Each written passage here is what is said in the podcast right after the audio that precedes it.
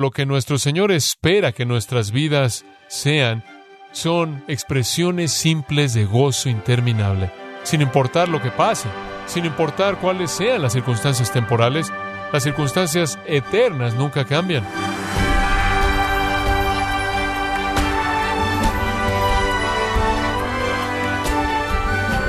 Le saluda su anfitrión Miguel Contreras, dando la bienvenida a esta edición de Gracia a vosotros con el pastor John MacArthur. Charles Spurgeon dijo, La esperanza es como una estrella que no se puede ver bajo el sol de la prosperidad y sólo se puede descubrir en la noche de la adversidad. ¿Está la adversidad ciñéndose sobre su vida y ha perdido toda esperanza? Bueno, hoy John MacArthur nos cuenta cómo Jesús consoló el corazón turbado de sus discípulos durante la noche de adversidad. Y para saber cómo su corazón puede ser consolado por Cristo, no se pierde este programa en la serie Consuelo para Corazones Turbados, aquí en Gracia a Vosotros. Todos entendemos que la Biblia presenta a nuestro Señor Jesucristo en muchas maneras diferentes. Él es presentado como Mesías Rey, Él es presentado como un profeta, Él es presentado como el gran sumo sacerdote. Y cuando las escrituras hablan de Él como un gran sumo sacerdote, el que intercede por nosotros, dice que Él tiene compasión de nosotros, que Él siente nuestras debilidades, que Él se identifica con nuestras debilidades, que Él, habiendo sido tentado en todo, según nuestra semejanza, pero sin pecado, es un sumo sacerdote misericordioso y compasivo. Otra manera de decir eso es que su deseo y su propósito y su ministerio consiste en confortarnos. inclusive cuando Él envió al Espíritu Santo, Él envió al Espíritu Santo quien es el consolador, el consolador. Dios es el Dios de toda consolación. El Espíritu Santo es el consolador. Y Cristo es nuestro sumo sacerdote compasivo, lleno de empatía. Sabemos eso porque la Biblia dice eso. Entendemos eso teológica y doctrinalmente. Pero de vez en cuando en el texto del registro del Evangelio, en donde seguimos la vida de Cristo, tenemos una oportunidad de ver una de sus características de una manera más bien fuerte y dramática. Ese es el caso del texto que tenemos frente a nosotros, comenzando en Juan 16, versículo 16. Aquí vemos a nuestro sumo sacerdote compasivo, lleno de empatía, el que lleva nuestras preocupaciones, el que siente nuestras cargas y nuestras debilidades, el que busca nuestro consuelo y nuestra paz y nuestro gozo. Y este no es simplemente algún deber para él. Esto de hecho es una pasión en su corazón divino. El Señor busca el gozo de los suyos. Y eso es lo que fluye de este texto más bien sorprendente.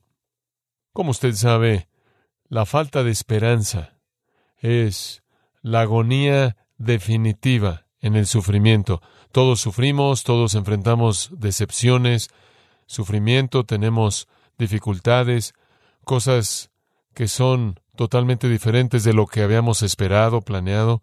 Vivimos con desafíos que aparentemente son imposibles de superar. Siempre estamos buscando algún tipo de luz al final del túnel. La gente, de hecho, puede tolerar casi cualquier prueba si pueden ver un final que sea bueno.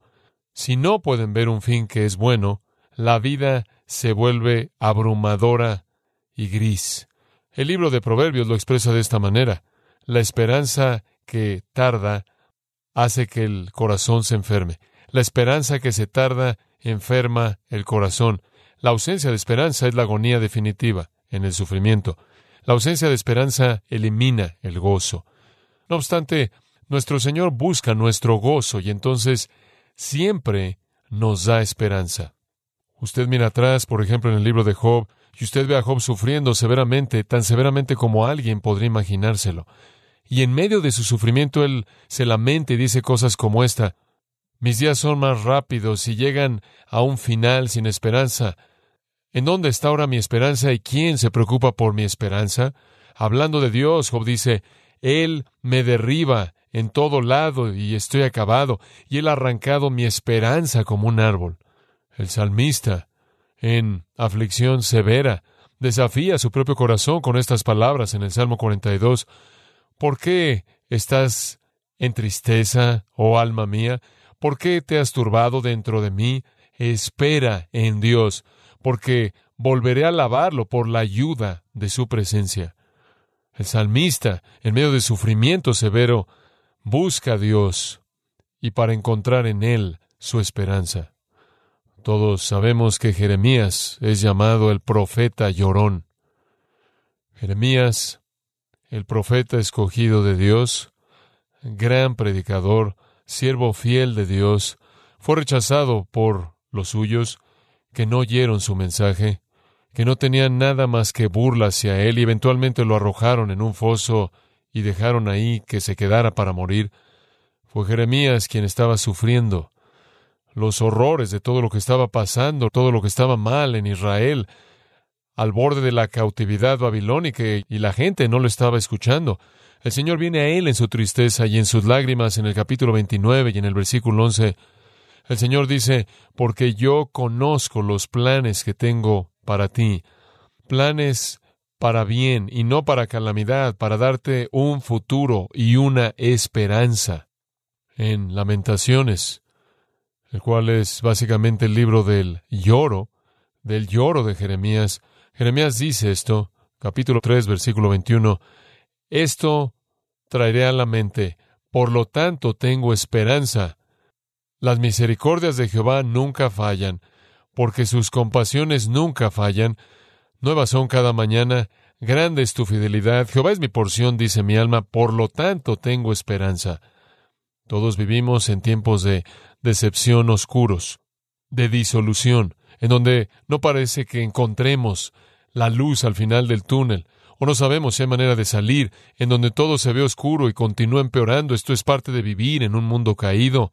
Esta sección de las Escrituras que vamos a ver debe ser una fuente de esperanza para nosotros, porque aquí encontramos al Señor Jesucristo deseando con todo su corazón el darle a sus discípulos una esperanza, inclusive gozo, en medio de una prueba horrenda. Y lo que es tan sorprendente acerca de la preocupación de nuestro Señor aquí, lo que es tan excepcional acerca de esta preocupación, es que Él sabe que los once discípulos están turbados. Ellos no pueden ver la luz al final del túnel. Él ha estado hablando ya para este momento durante mucho tiempo acerca de morir. Ellos pueden remontarse hasta más de un año en su ministerio, al punto en el que estuvieron en Galilea en Marcos 9, cuando Jesús dijo que iba a morir e iba a resucitar. Inclusive entonces no entendieron, Marcos 9 dice, y no querían preguntar acerca de eso. No querían más información, ni siquiera querían esa información. Usted tiene que entender que sus vidas enteras estaban cargadas de cantidades inmensas de expectativas mesiánicas de lo que el Mesías haría cuando Él viniera. Era parte de su cultura entera, de su vida entera y después fueron escogidos para ser con el que era el Mesías, lo cual simplemente intensificó, incrementó su expectativa de que Él establecería su reino, reinaría en Jerusalén, destruiría a sus enemigos, traería la salvación a Israel y establecería el reino. Pero Él comenzó a hablar acerca de morir, acerca de la muerte, y a detalle les dijo que Él sería arrestado y que sería golpeado y que le escupirían, inclusive sería levantado, crucificado. Él también les dijo que Él resucitaría pero iba en contra de esas expectativas tan fuertes, tan poderosas, que ellos no entendieron, ellos no podían recibirlas, y ellos no querían pedir más información porque no querían más información. Como resultado de esto, entre más se acercaron a la cruz en sí, más profunda se volvió su tristeza. Ya para cuando llegamos al jueves por la noche, en donde estamos en Juan 16, el jueves por la noche de la semana final de nuestro Señor en Jerusalén, el viernes Él será crucificado. Ahora estamos a un par de horas, a lo mucho, de su arresto en el huerto. Inmediatamente después de eso, el juicio falso en la oscuridad de la mañana y después su crucifixión el viernes.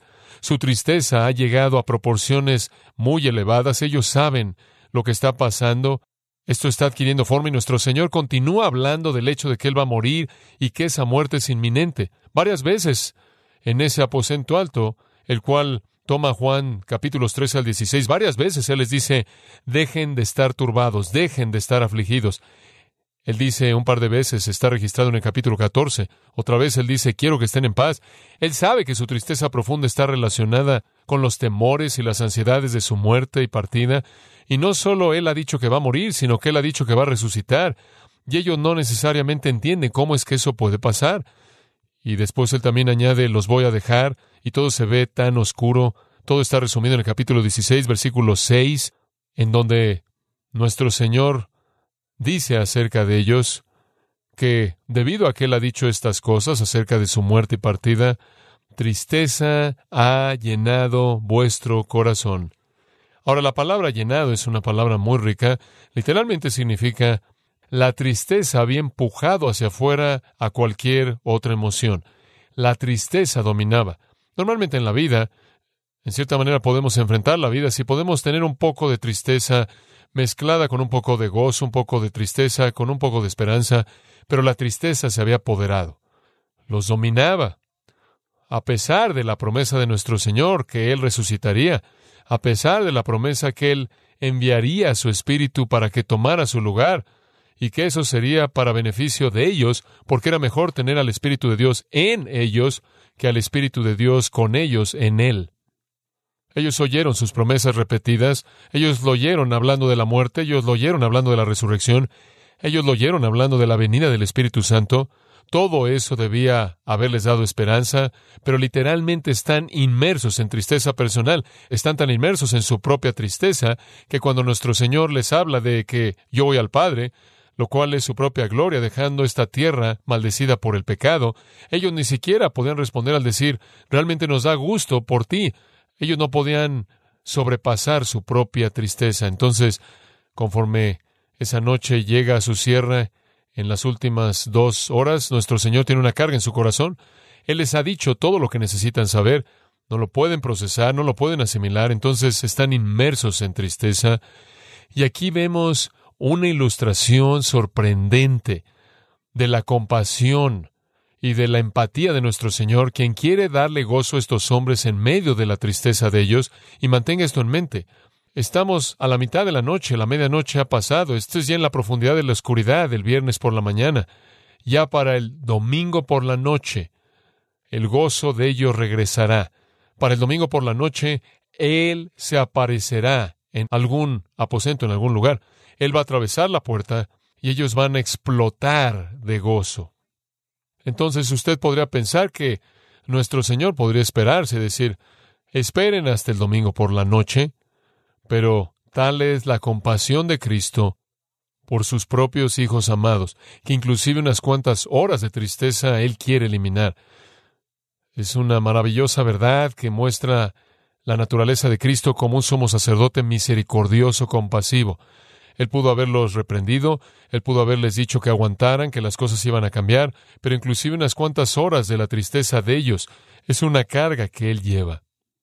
Y entonces el texto tiene la intención, por el momento, de aliviar su tristeza y darles esperanza y darles gozo.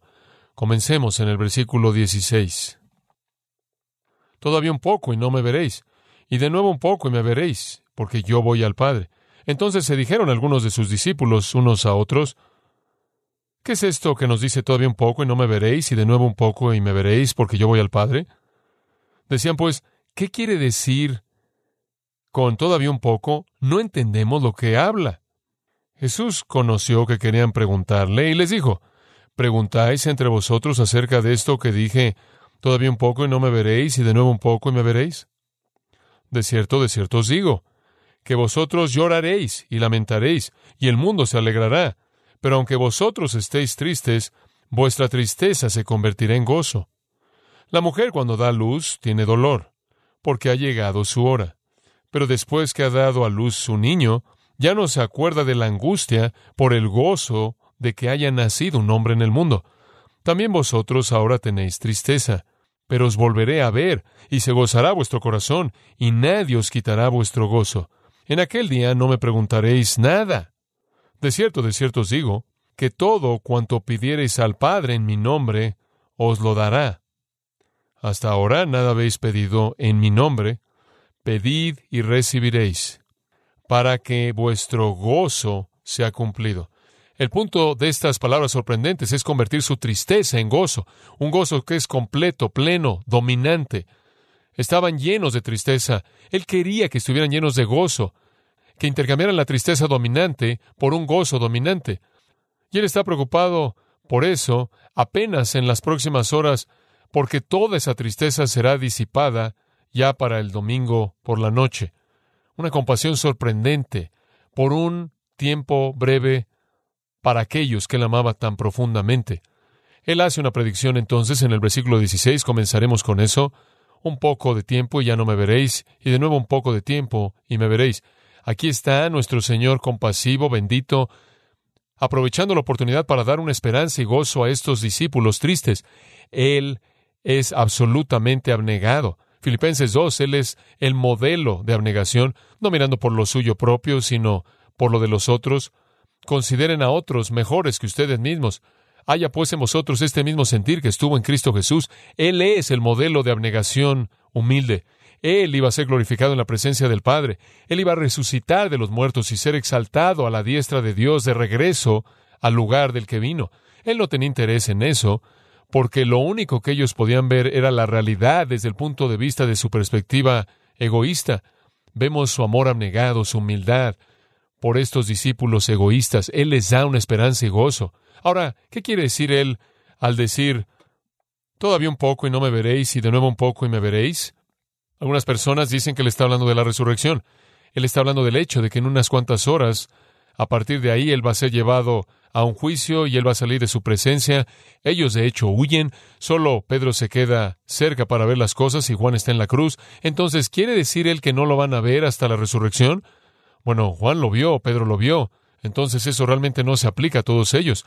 Otros creen que quizás él no se refiere a la resurrección, quizás él se refiere a la segunda venida. Ahora, hay todo un argumento que se presenta para el hecho de que nuestro Señor está diciendo, me van a ver cuando regrese en la gloria. Pero eso realmente no es un poco de tiempo. Cuando Él dice un poco de tiempo y no me veréis, Él quiere decir un poco de tiempo. Pero si Él dice un poco de tiempo y me veréis, entonces ese poco de tiempo tiene que ser muy diferente de lo primero. Eso lo hace muy extraño, y de hecho no van a estar ellos ahí en la segunda venida. ¿A qué se refiere cuando él dice un poco de tiempo y no me veréis y de nuevo un poco de tiempo y me veréis? Y por cierto, él había hablado así con mucha frecuencia. Allá atrás en el capítulo 7 él dijo, estoy con ustedes un poco más de tiempo. Allá atrás en el capítulo 12 estoy con ustedes un poco de tiempo. Allá atrás en el capítulo 13 estoy con ustedes un poco de tiempo. Fue un tiempo breve su presencia ahí. Fueron tres años, fueron meses, fueron semanas, fueron días y ahora son tan solo horas. Pero ¿de qué está hablando cuando dice entonces me veréis? La respuesta viene en el versículo 17. Los discípulos recitan en sus propias mentes, este es un soliloquio o conversación privada. En cierta manera están cuchicheando el uno al otro. ¿Qué es esto que nos está diciendo un poco de tiempo y no me veréis? Y de nuevo un poco de tiempo y me veréis. Y porque voy al Padre, lo cual significa que Él dijo eso también. Entonces ahí está la clave. Me veréis porque voy al Padre, no porque resucito de los muertos, no porque regreso del cielo, sino que me veréis porque voy al Padre. Pero cuando vayas al Padre vas a ser invisible. Cuando vayas al Padre, es tu ascensión. Esos son cuarenta días después de la resurrección, cuando el Señor, según Hechos 1, ascendió al cielo. ¿Qué quieres decir con te veremos cuando vayas al Padre? Regresa al capítulo 16, versículo 5, y ahí tiene la respuesta. Antes había dicho, ahora voy a Él que me envió, voy al Padre. Deténgase en ese punto. Voy y después vaya al versículo 7. Pero os digo la verdad, es para vuestro beneficio que me vaya, porque si no me voy, el que os ayude, el Espíritu Santo, el Consolador, no vendrá a vosotros, pero si me voy, lo enviaré a ustedes. ¿Está entendiendo eso? Si me voy, enviaré al Espíritu Santo a ustedes. Entonces lo que él quiere decir aquí es un poco de tiempo y no me verán ya porque ascenderé a mi Padre. Y un poco después me verán porque vendré en la forma del Espíritu Santo. Esa es la única interpretación posible debido a sus palabras al final del versículo 17, porque voy al Padre. De regreso en el capítulo 14, versículo 17, la misma afirmación. El Espíritu de verdad, a quien el mundo no puede recibir, porque no lo ve o lo conoce, pero vosotros lo conocéis porque Él permanece con vosotros y estará en vosotros. Después esto en el versículo 18, no os dejaré como huérfanos, yo vendré a vosotros. Después de un poco de tiempo el mundo ya no me verá, pero ustedes me verán, porque yo vivo, vosotros también viviréis.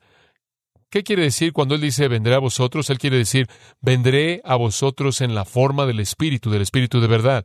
No los dejaré como huérfanos. Es lo mismo. Él dice regresaré, regresaré y estaré con ustedes y me quedaré con ustedes en la forma del Espíritu Santo.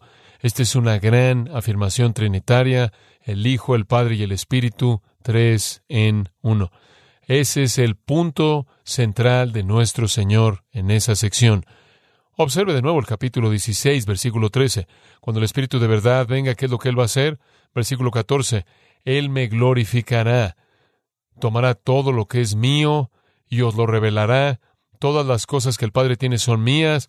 Por lo tanto, dije que Él toma lo mío y os lo revelará a ustedes. Entonces, lo que nuestro Señor quiere decir es un poco de tiempo considerando inclusive esa noche, no me veréis, después me verán. Lo que él quiere decir con eso es, me verán de una manera en la que no me han visto antes en la venida del Espíritu Santo. El propósito del Espíritu Santo es hacer que Cristo esté presente y que sea el que reside en la vida de todo creyente. Esa es la razón por la que es llamado el Espíritu de Cristo. Romanos 8 dice, si alguno no tiene el Espíritu de Cristo, no es de él. Entonces Jesús está hablando de la dispensación del Espíritu Santo durante la cual el Espíritu de Cristo despliega las promesas y glorias de Cristo, cumple todas las promesas y dones que Cristo le prometió a los suyos en sus vidas y en la iglesia. Nos da también, como vimos, las escrituras. Entonces Él nos muestra a Cristo, no solo espiritualmente, internamente, sino que nos muestra a Cristo externamente mediante la palabra escrita. El Espíritu dice, vengo a revelar a Cristo, vengo a revelar a Cristo. Entonces nuestro Señor está diciendo en el versículo 16, es un poco de tiempo y me voy a ir. Viendo más allá de la cruz, más allá de la resurrección, me voy a ir, pero un poco de tiempo después de eso, un poco de tiempo después de eso, el día de Pentecostés, voy a regresar y voy a regresar en la forma del Espíritu.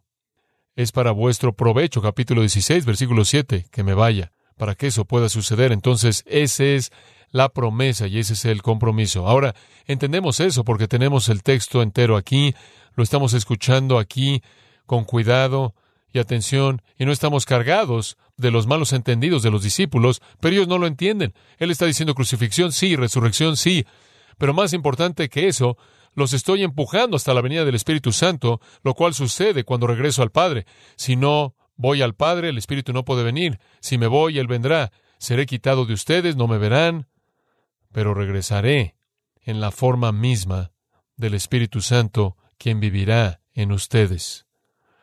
Predicción increíble. Profecía cumplida en el día de Pentecostés, como se registra en Hechos capítulo 2. Ahora, ellos se quedaron confundidos hay perplejidad en sus mentes. Obsérvelo en el versículo 17. Entonces comienzan a decirse el uno al otro, ¿qué es esto que nos está diciendo? Un poco de tiempo y no me veréis. Y de nuevo un poco de tiempo y me veréis. Y todo esto está relacionado con que Él se va al Padre. ¿Qué deben pensar de esto? No lo pueden entender. Entonces estaban diciendo, no solo pensando y hablándose el uno al otro, pero están conversando acerca de lo que todo esto significaba. ¿Qué es esto de un poco de tiempo? No sabemos de qué está hablando él. Ahora, esta es una especie de conversación escondida y en la oscuridad, en silencio entre estos hombres. Ellos no quieren preguntarle a él porque no quieren información que no quieren escuchar. Muy bien, no la quieren. Entonces, versículo 19 dice, Jesús sabía que querían preguntarle. Esa es una afirmación interesante, ¿no es cierto? Él sabía lo que ellos querían, Él conocía sus mentes, Él sabe lo que hay en los hombres, Él conoce los pensamientos de usted. Por primera vez desde el capítulo 14, versículo 22, el silencio de los discípulos que están tristes se rompe y comienzan a hablar. Han estado escuchando por mucho tiempo esa noche. No tenemos registro alguno de que dijeron nada, no desde el capítulo 14, versículo 22. Ahora comienzan ahí a hablar en voz baja y hablar, porque no pueden entender qué significa este un poco de tiempo confundidos, perplejos y no queriendo preguntar. Lo mismo que pasó allá atrás en Galilea, en Marcos 9. No querían información que no querían oír y entonces están profundamente confundidos, atemorizados. Y de nuevo, simplemente para recordarle, ya para el domingo en la noche van a estar llenos de gozo cuando se reúnan con el Cristo resucitado y después van a tener 40 días de instrucción acerca del reino con Él antes de que Él ascienda al cielo y el Espíritu venga. Parece como un tiempo tan breve hasta que llegue el domingo por la noche cuando tendrán gozo. Pero como dije, inclusive este tiempo breve de tristeza y dolor, nuestro Señor lo ve como una carga que Él no quiere llevar. Y entonces Él quiere darle razón para tener esperanza. Y la esperanza produce gozo.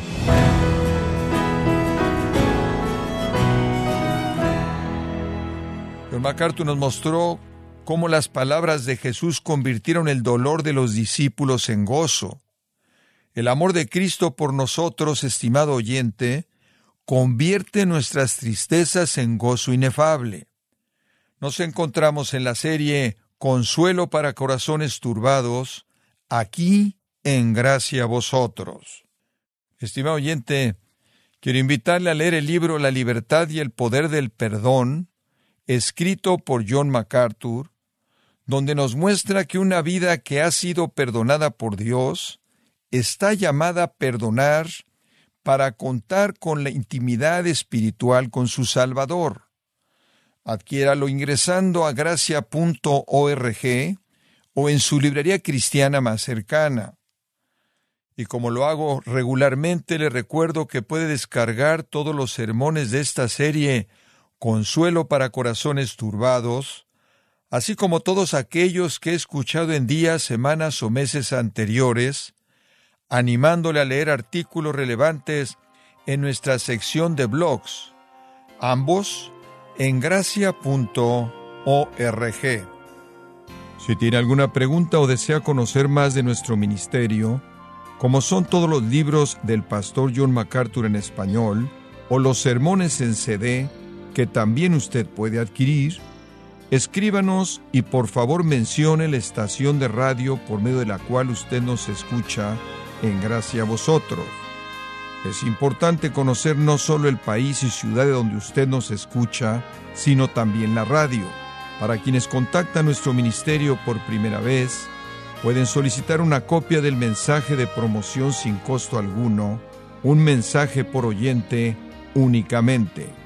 Si usted vive en los Estados Unidos o Puerto Rico, escríbanos a Gracia Vosotros, P.O. Box 4000, Panorama City, California 91412. O puede escribirnos a través del siguiente correo electrónico radio arroba esto ha sido todo y en nombre de John MacArthur y del personal de este organismo, queremos darle las gracias por su tiempo y sintonía, invitándole para que nos acompañe en la próxima edición y juntos desatar la verdad de Dios un versículo a la vez, aquí en Gracia a Vosotros.